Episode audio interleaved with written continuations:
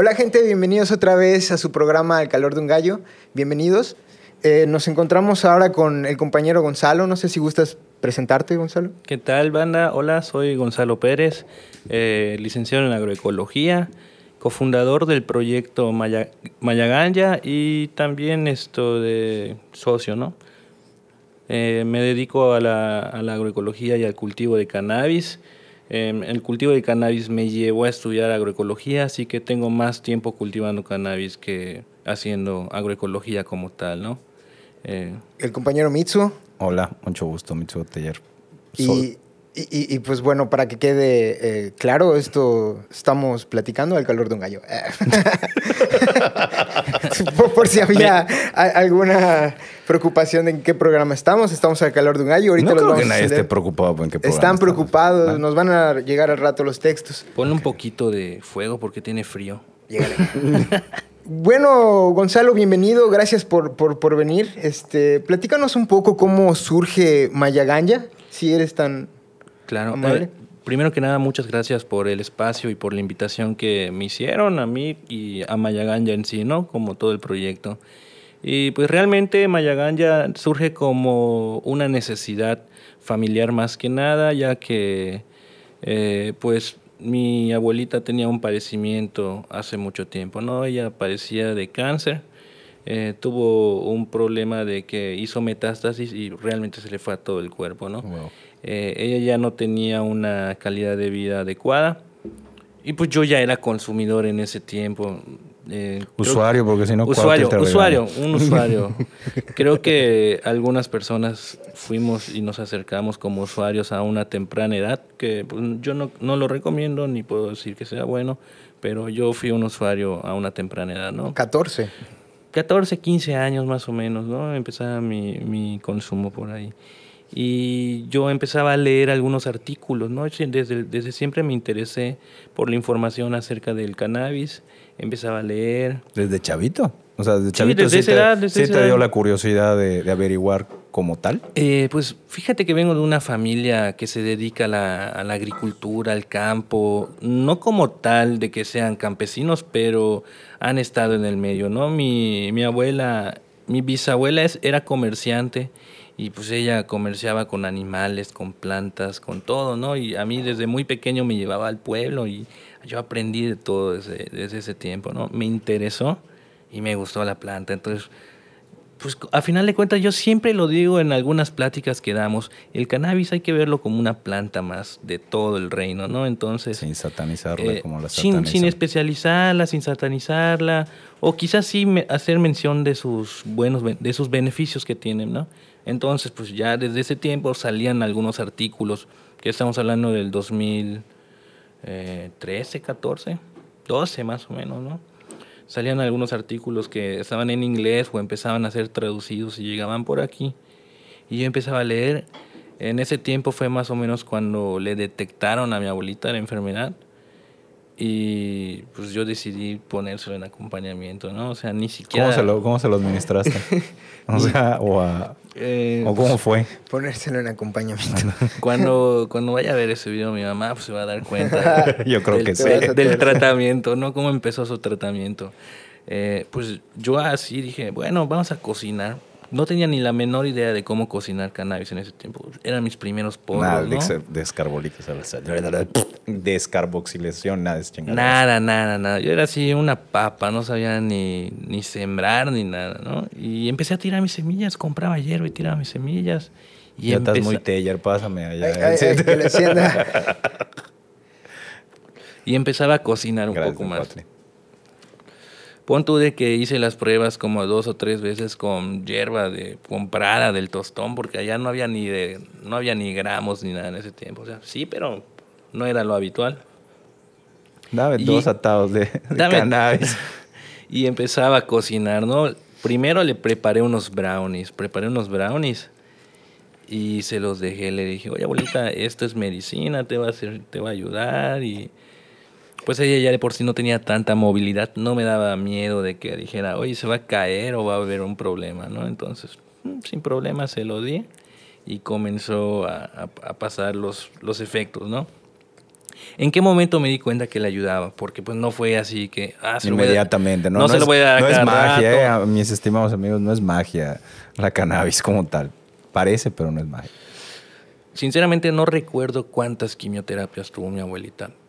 Te aseguro que yo fui al UMAE, que es Unidad Médica Ambulatoria, Unidad de Medicina. unidad de Medicina, no, Unidad de, Medicina Ambulatoria, no, está por pensiones. Ah, ok, sí, sí. Unidad de Medicina UMA, algo así. La UMA, es la que está por pensiones. Ahí es donde hacen las quimioterapias. Yo no, no, no sé, no recuerdo cuántas veces, pero quizás más de 25 veces yo fui a hacer fila para su quimioterapia, ¿no? Entonces, mi abuelita recibió más de 25 quimioterapias ella duró en su, en su enfermedad como tres años. Y aparte de su fe, porque ella era creyente, aparte de su fe, yo creo que el cannabis la ayudó, ¿no? Porque las primeras quimioterapias fueron muy duras. Yo cuando vi a mi abuelita llegar en sus primeras quimioterapias, para mí fue devastador, ¿no? O sea... El bajón, como yo. Yo la vi antes de su enfermedad y luego la vi dos meses después de diagnosticar un bajón tremendo. Y sí sentía como que decía, no manches, no me gustaba verla así, tirada por completo, ¿no? No comía, vomitaba, no dormía, se quejaba, ¿no? Sí. Con los brownies, te lo juro que dejó de vomitar. Después de una quimioterapia, pues, te, están inyectando líquido por dos, por dos, tres, cuatro, cinco horas, ¿no? Hasta que se te meta todo el cuerpo. Y después tienes muchas náuseas, tienes dolor tienes ganas de ir al baño, ¿no? Entonces, muchas cosas se le pasaban a mi abuelita, ¿no? Eh, podía dormir, podía comer, no vomitaba. ¿Tú como niño entendías que... Pues yo ya, tenía 15 años, ya, 15, 16 años. o sea, tenías la percepción de que le estaba primero de prepa, ayudando, ¿no? Sí, yo en primero de prepa yo decía, güey, no manches. Observaste. O sea, eso está ayudando, no puede ser que sea malo, ¿no? Y habían algunos choques con algunas personas, ¿no? De que le decía, oye, está, le estoy dando cannabis a mi ¿Qué? No, ¿cómo vas a hacer eso? Pues ella le ayuda y pues ella dice que lo quiere, yo se lo voy a seguir dando. Y ya empezaba a tener unas plantas en mi casa, ya habían, pues yo creo que la mano me la dio mi familia, ¿no? Es de sangre.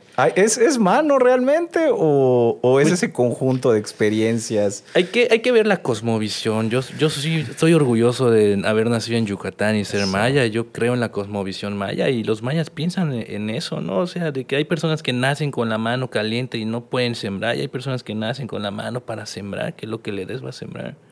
Yo creo que sí tengo un poquito, no todo, ¿no? Porque igual eh, los estudios igual se, se, me han ayudado bastante. Yo al principio las plantas las mataba, me tardaban mucho tiempo en florar. Todos, cuando empezamos somos asesinos de plantas. Exactamente. Y, y fíjate que desde ese tiempo, ahí viene el, el, origen de Mayaganya. Desde ese tiempo empecé a tener mis primeras semillas. Ahí yo ya empezaba a tener mis primeras semillas. Y ya trataba de no abrir, de no cruzarlas tanto. Sí había algún un, pequeño cruce o los hacía, pero eh, separadas, ¿no? O sea, en mi, en mi caso, la planta que he tenido trato de que sea siempre de la misma línea. Y cuando crezco otras semillas... ¿Alguna razón? Para mantener la genética, para que sea siempre la misma.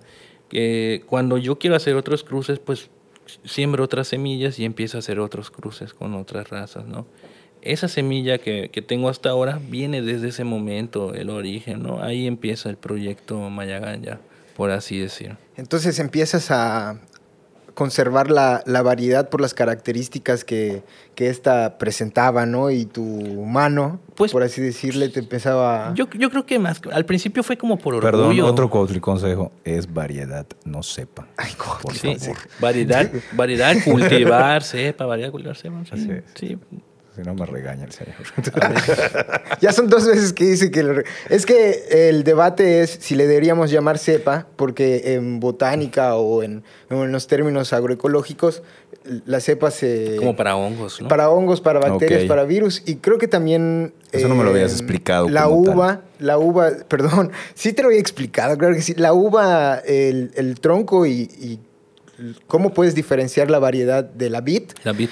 Eh, tiene que ver con la cepa, ¿no? Creo que por ahí viene que, Estados Unidos y, ese tipo de cosas. Pues yo creo que viene como va como el formato que lo haga, ¿no? Ya ya hay esto de He escuchado Strange también. Ah, Strange, Strange. es como que más para el gabacho, ¿no?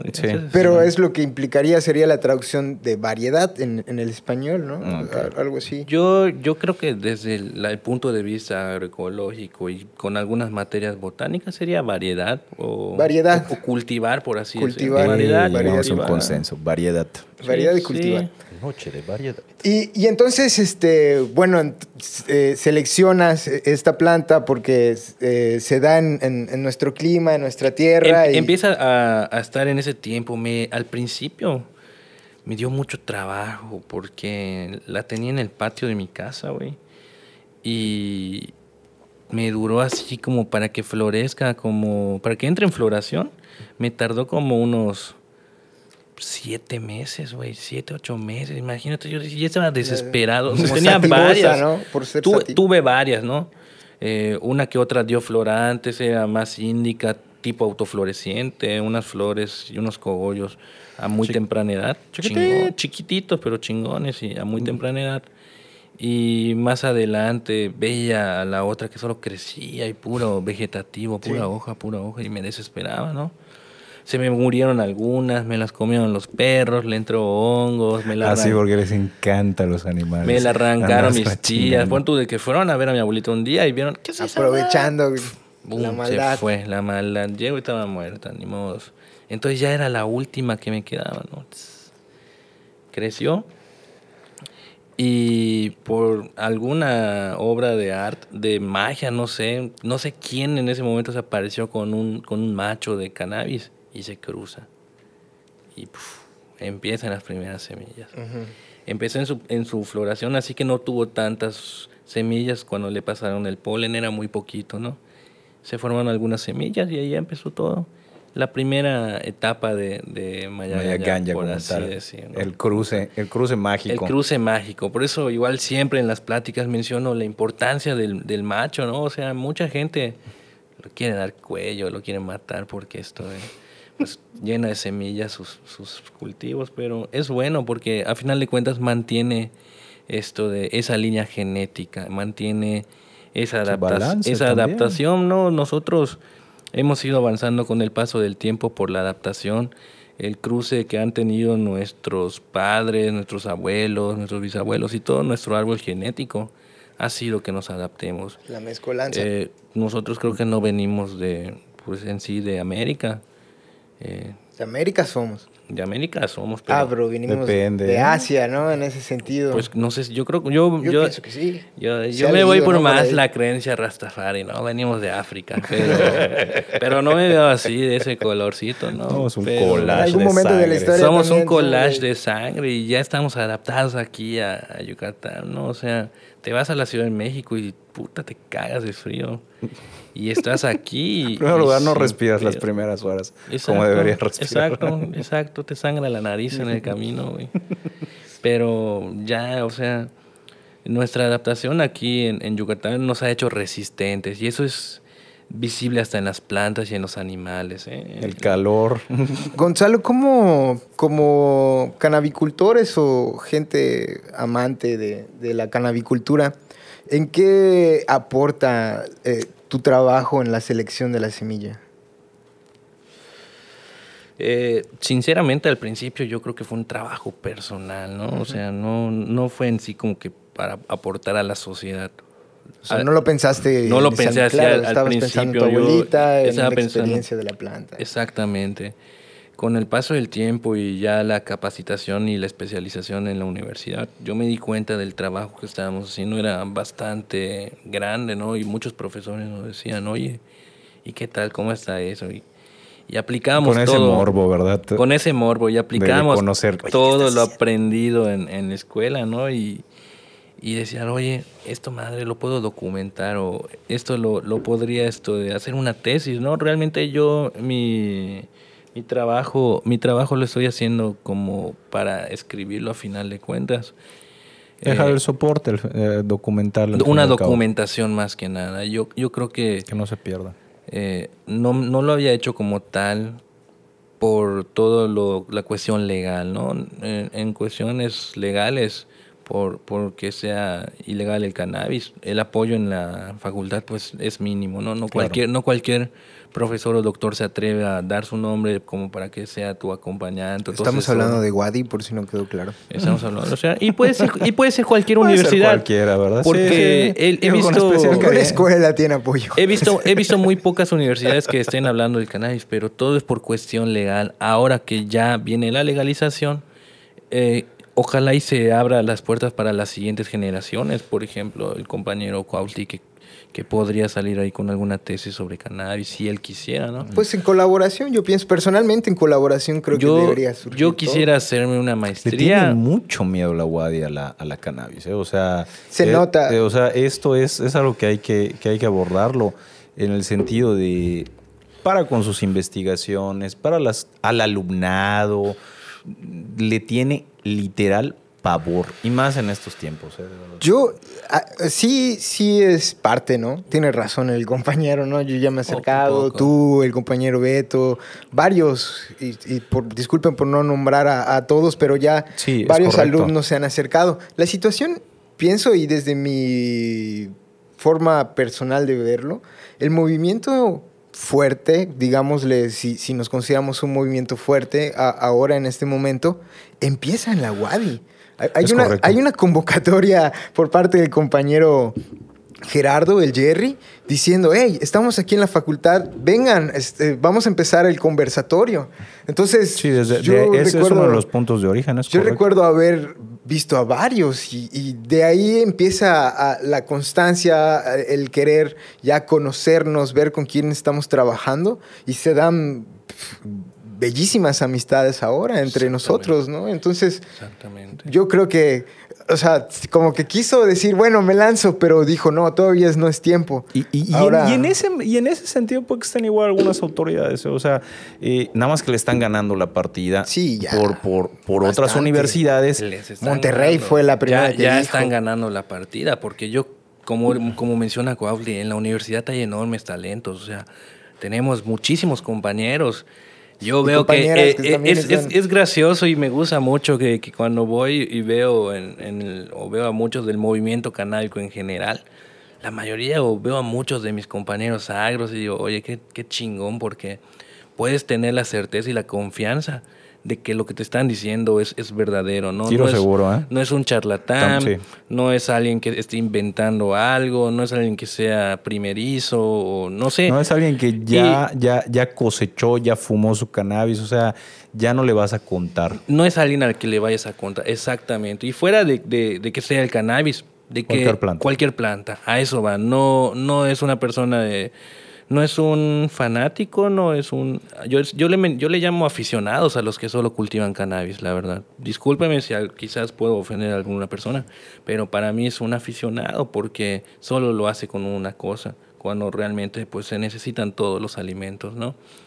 Eh, a final de cuentas, ellas, esas personas no son aficionadas, son, son personas que se dedican y que han hecho eh, la inversión del tiempo de su vida para poder aprender y, mejorar esas técnicas. Y yo creo que decidieron pues tener un grado académico. Exactamente. Eh, eh, eh, ahí está la bajo un plan de estudios, bajo una determinada entiendo que especializarse. entiendo que te puedas referir a los growers como tal. Sí, claro, y hay que aclarar y, y este canabicultores. canabicultores, o sea, que, que involucra unas cosas pues muy específicas de cómo hacer crecer la planta, que igual tienen un valor, ¿eh? porque porque también responden a una necesidad.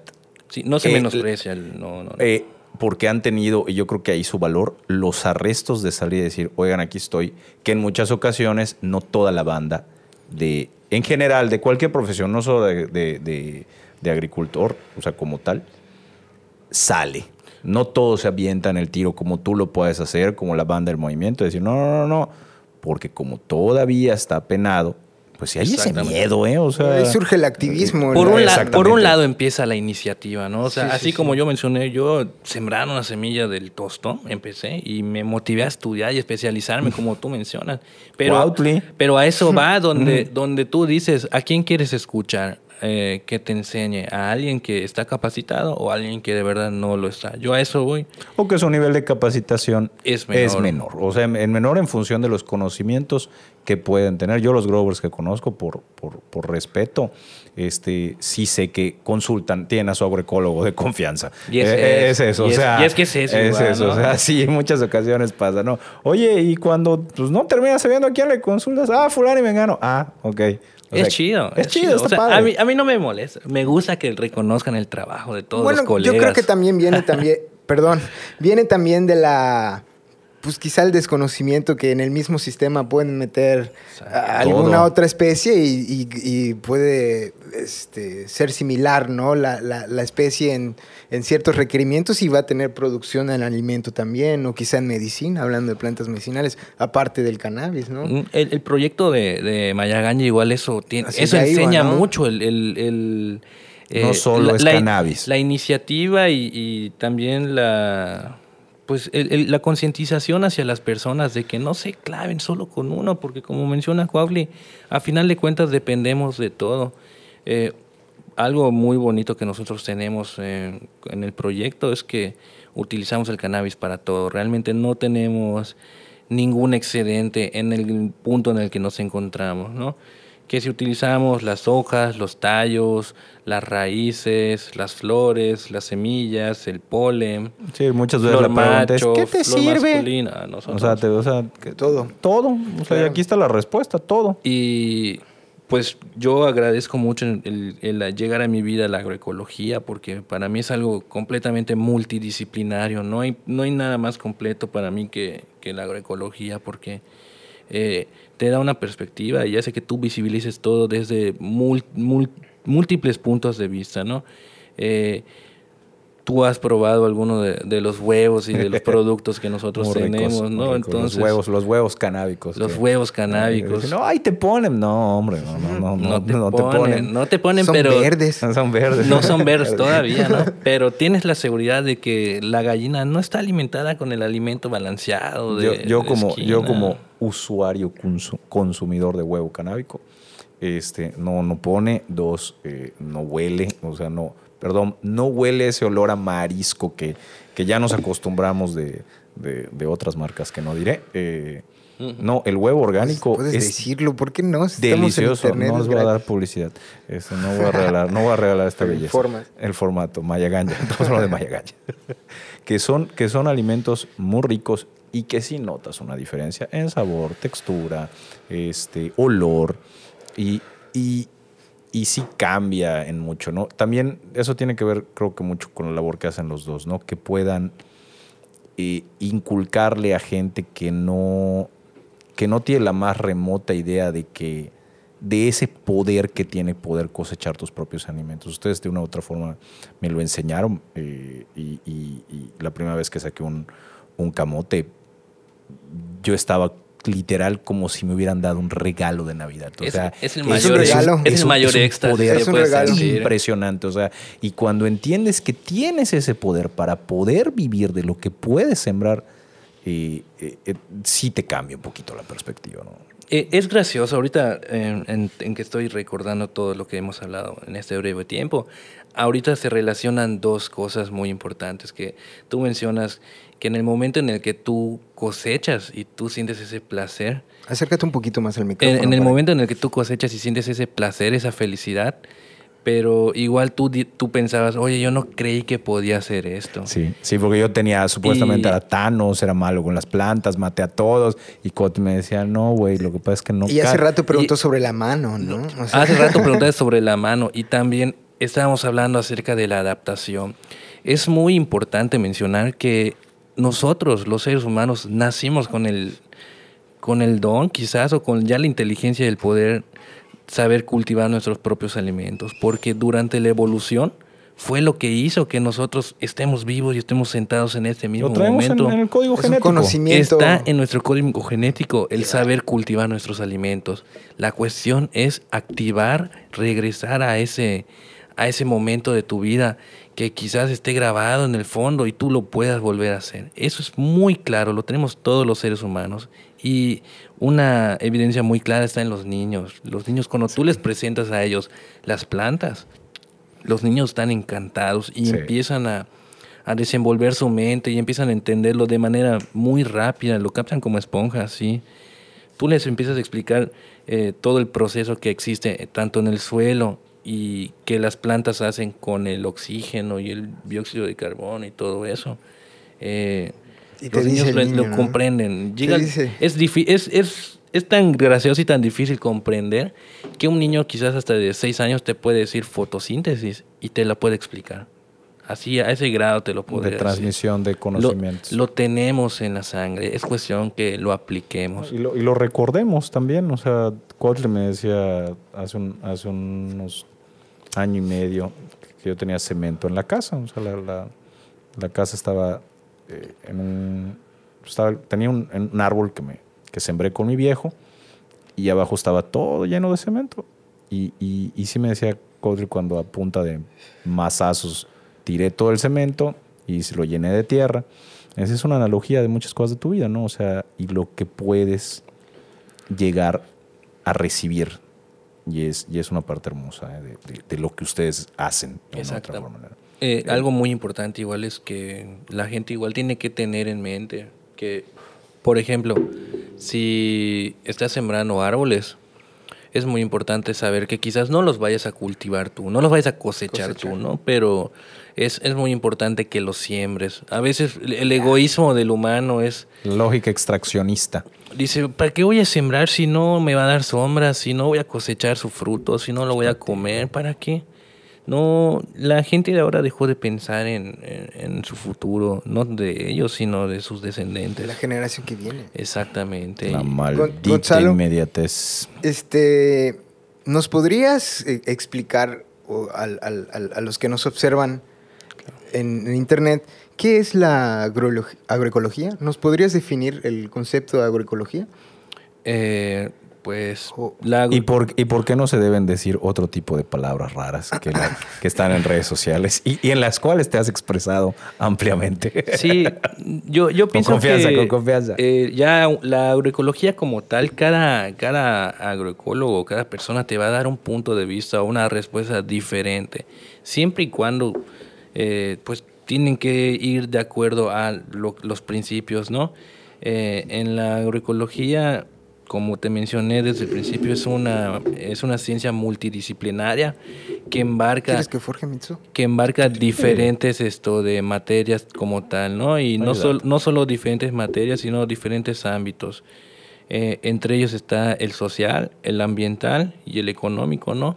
Como tal, eh, los agroecólogos, nuestra finalidad sí es la producción, pero igual es la preservación y el cuidado del, del, ambiente o de donde estemos extrayendo lo que estemos cosechando, por así decirlo, ¿no? Esto de... Es, es, es necesaria la utilización de, de, agroquímicos, como lo son fertilizantes, como lo son herbicidas, como lo son insecticidas, fungicidas, entre, entre otros, ¿no? Pero igual es necesaria una dosificación adecuada. El agroecólogo está capacitado para que pueda tener una dosificación, un manejo adecuado. Eh, no solo con un determinado producto, sino con todo el medio ambiente. Con, en general, para, para lo que esté haciendo. Y, y, el agroecólogo igual se atreve a trabajar con plantas, con animales, con animales de granja. Eh, con, con, el suelo. Con el suelo, con pescados.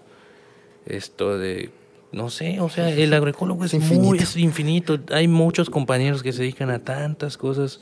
Tenemos compañeros que se dedican a la producción de maíz en extensión, pero pues a veces entra el choque donde dices, eh, monocultivo no es agroecología. Bueno, puede haber alguna alternativa quizás, ¿no? Un, monocultivo es un, es un cultivo uniforme, un, un, un cultivo de una sola planta, de una sola especie como lo hacen los menonas que eh, cortan y, y, quitan toda la selva maya y, en ella siembran eh, hectáreas y kilómetros y, mecates de, ¿qué será? Soya, maíz. Exactamente, y maíz y soya que va para determinados, determinados, eh, determinados consumos industriales. Así como hay círculos virtuosos, pues hay también círculos pues, en sentido negativo. Negativos. Estamos viendo el lado dark side, por decirlo de una manera, de cultivar. O sea, son los monocultivos, son para lo que sirven es llegar y aborazarte de una extensión amplia de tierra cuando realmente no se necesita tanta. Exactamente. ¿Qué es un, esto? un- un monocultivo es esto de. En, palabras simples, ¿no? Tú vas a- en la carretera, te estás yendo a Campeche, Jopelchem, y ves kilómetros, kilómetros de, de carretera a tu lado de puro, de puro maíz o de pura soya. Y quizás a veces creo que ni conocen la, la planta de la soya, no solo ven las plantitas allá. Pura soya. Todo eso es un monocultivo. ¿Qué lleva el monocultivo? Que se destruyan los espacios naturales como tales. Eh, en este caso, en, en Campeche son mecanizados esos terrenos, ¿no? Les pasan el tractor, lo fertilizan, lo fumigan. Ellos fumigan con avionetas porque son muy grandes sus extensiones de, de monocultivo. Tanto así que tienen que fumigar con avionetas. ¿Esto Claro. qué hace? Aleja a las abejas como, como principal factor, ¿no? En lugar de que lleguen las abejas a polinizar, no, se van. Con todo lo que ya con sabemos todo que eso implica. lo que implica la polinización de los diferentes productos que podrían ellas haber eh, Controles biológicos. los controles biológicos, todo, todo, todo lo que implica. Eh, luego de eso está el daño que le causan al suelo, pues igual la mecanización, la fertilización, todo eso se está... ese se- ser vivo se llamado suelo, Que, no, que no entiende. y nada ya no queda vivo, así como tú mencionas, ese ser vivo cada vez se va muriendo más. ¿Qué pasa luego? Pa- Eso pasó el, el año pasado, lo de las tormentas. Se inundó, los menonas se inundaron y por eso se están llenos, porque lo perdieron todo. Wow. Ellos, ellos hicieron su piscina. Ya al, al, al utilizar en exceso el Bueno, no es no hay exceso. Al, es al al- utilizar al- el monocultivo. Al haber hecho un al haber hecho un monocultivo, al haber cambiado toda la geografía que estaba en el lugar, al haber modificado todo lo natural, pues se va. La agroecología, ¿qué hace? Viene y pues te, te enseña que no, no es la clave eh, solo el monocultivo, o sea, no hay que trabajar solo con, con una planta, ¿no? Es, es necesario la implementación de diferentes especies en un solo espacio. Esto trae grandes beneficios, que trae polinizadores, trae algunos esto de controles biológicos o quizás repelentes naturales. eh, trae beneficios tanto como para podría ser un intercambio de minerales en el suelo, ¿no? O sea, las plantas leguminosas fijan nitrógeno en el suelo y si tú quieres utilizar nitrógeno, pues quizás necesitas sembrar alguna legum- leguminosa por ahí, ¿no? Es parte de un todo que se va perdiendo por una lógica extraccionista, ¿no? Exactamente. Y hay algo especial. Bueno, no, no sé, he, he ido a visitar algunas otras escuelas o, o universidades que hablen de agroecología en otros estados y es muy diferente la agroecología que se enseña en la UADI. Porque, ¿Por qué?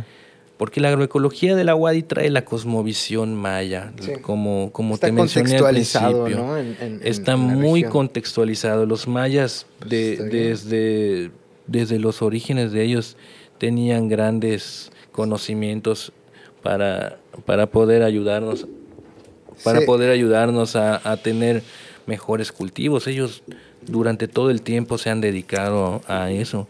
Y quizás igual llegó el punto en el que no supieron controlar sus recursos y llegó a su extinción, ¿no? O sea, yo no soy... Documentado. Como Está tal. documentado, talaron la selva maya como tal. Nosotros estamos viendo una, ¿Crees que una sí- selva secundaria, no estamos viendo la original.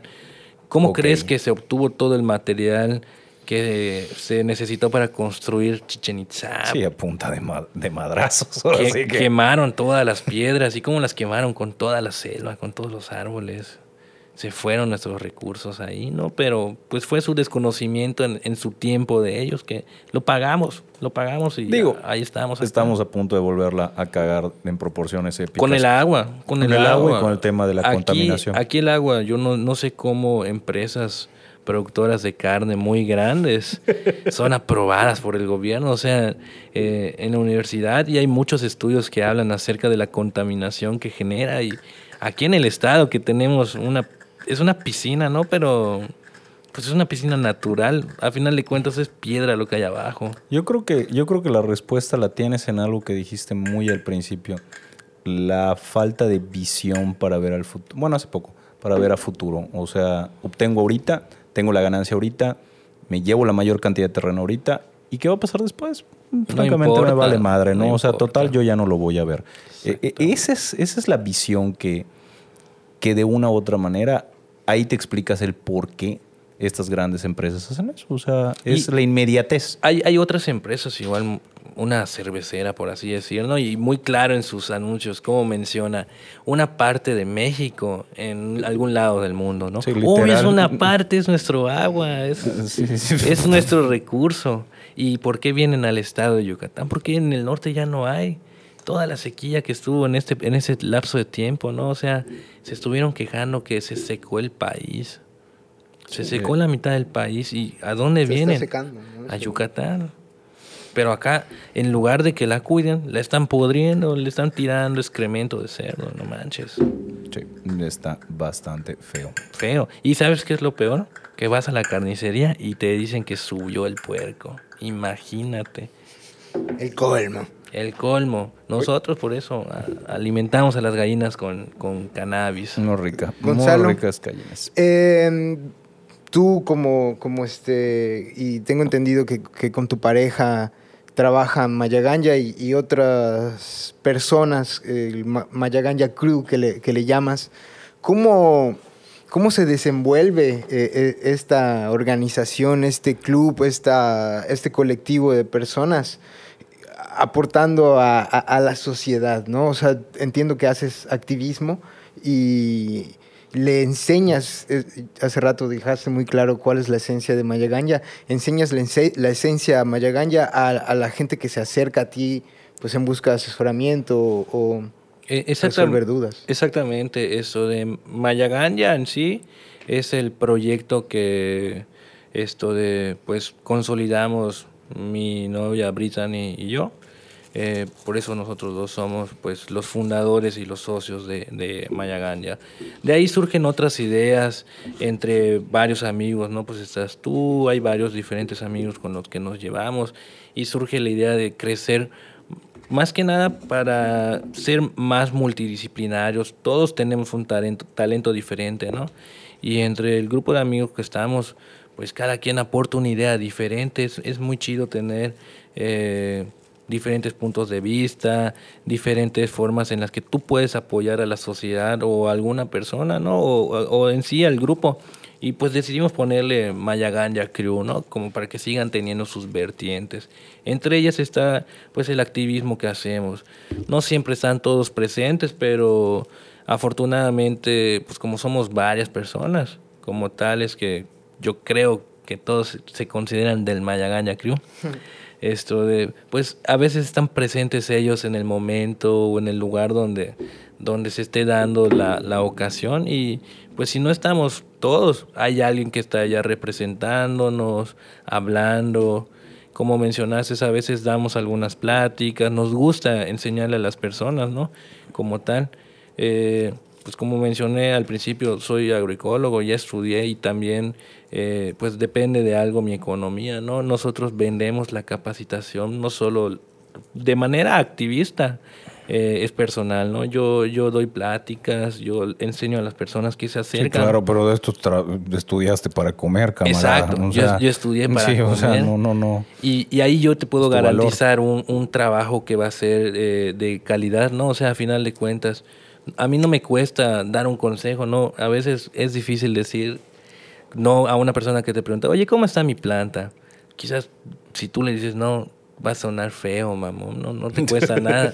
Y ayudas a la persona, pero ya luego tú le dices, oye, si quieres algo más completo, más chido, sí, es tu pues contáctame y, yo te vendo algo mejor, ¿no? O sea, un, una capacitación, una capacitación completa, un sustrato adecuado, eh, vigilar, un seguimiento, un seguimiento, exactamente. O sea, de los servicios que podrías como tal tener claro. Un asesoramiento, técnico como tal, así como como agroecólogos vendemos nuestro servicio de asesoramiento técnico como el abogado a cualquier consulta, a cualquier productor, porque pues vendemos huertos, hacemos huertos, hacemos diseño de, de jardines, hacemos esto de jardines comestibles. En, general, a eso nos dedicamos.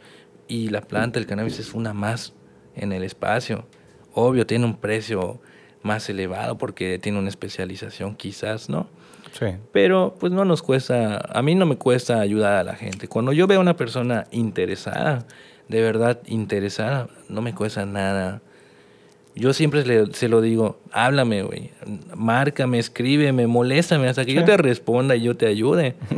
hasta que tú estés contento y sepas lo que tienes que hacer, ahí va a quedar. Hay que ser pacientes, hay hombres trabajando en el campo, ¿no? Exacto, por así decirlo. Pero no importa porque tú hombres ves, y mujeres. ves la intención de la persona, de, que quiere aprender. La persona quiere aprender y dices, oye, no manches, sí le interesa lo que tú quieres transmitirle.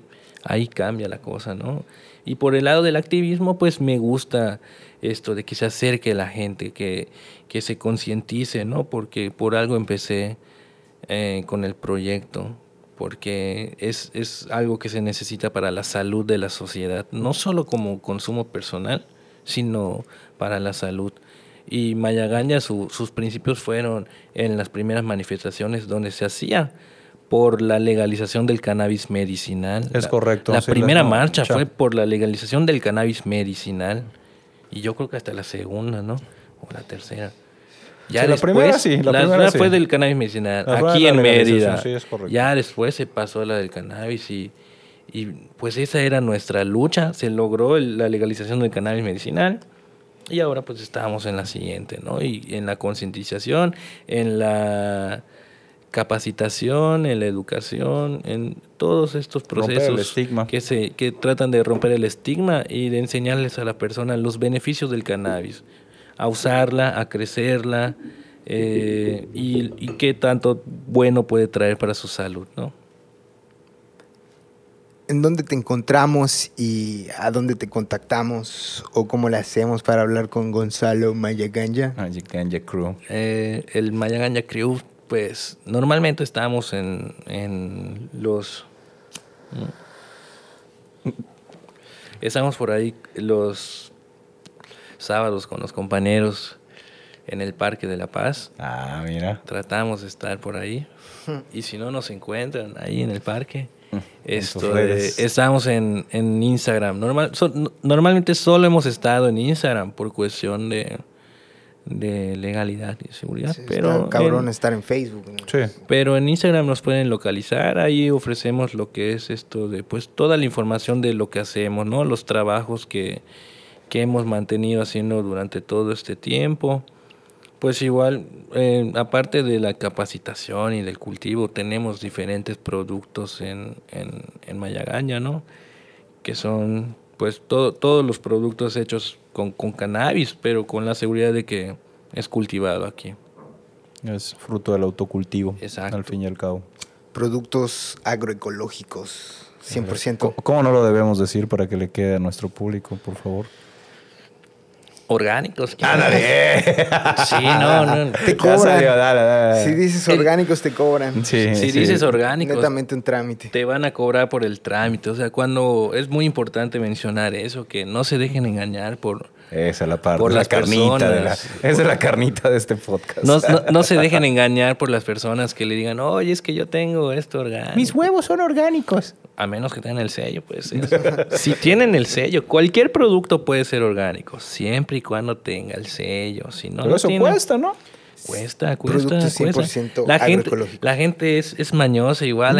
quiere, quiere comprarle orgánico a, la señora del mercado, a la señora del pueblo, pero ahí le anda regateando. Pero cuando va al, al Walmart o al Soriana Selecto, Oye, esto de huevos orgánicos. Ay, sí, cuestan 100 Dos mil baros, sin problemas. Ni le regatean ni nada. Eso está mal y pues por el sello quizás sí sea orgánico, pero quizás deje de serlo porque esté en un empaque, ¿no? O sea, Buena, buena. Ay. Y cerramos con ese consejo, compañeros, compañeras. Muchas gracias por observar. Denle like y gracias, compañero Gonzalo. Gracias por la invitación y Camarada. pues Gracias, no Mitch. dejen de cultivar, ese es el consejo igual de- del día. Sigan, sigan esto de sembrando, sigan cultivando, tengan la iniciativa, acérquense a todos los compañeros y ya que cada sábado, cada tercer sábado del mes vamos a estar en el Parque de la Paz, aprovechen, aprovechen a, a visitarnos, acérquense en dado caso de que tengan dudas, de que quieran aprender, de que quieran participar y exponer algunos de sus talentos. Bienvenidos, los estamos esperando por ahí porque es necesaria la activación de las mentes del estado de Yucatán y que se acepte la cannabis como tal para Sí. toda la sociedad, para los altos mandos, para la policía, para la sociedad, para todos en general, es necesario una concientización del uso del cannabis. Muchas gracias. Hasta Gonzalo. luego y gracias. Muchas gracias, Mitsu. Gracias a todos. Hasta luego.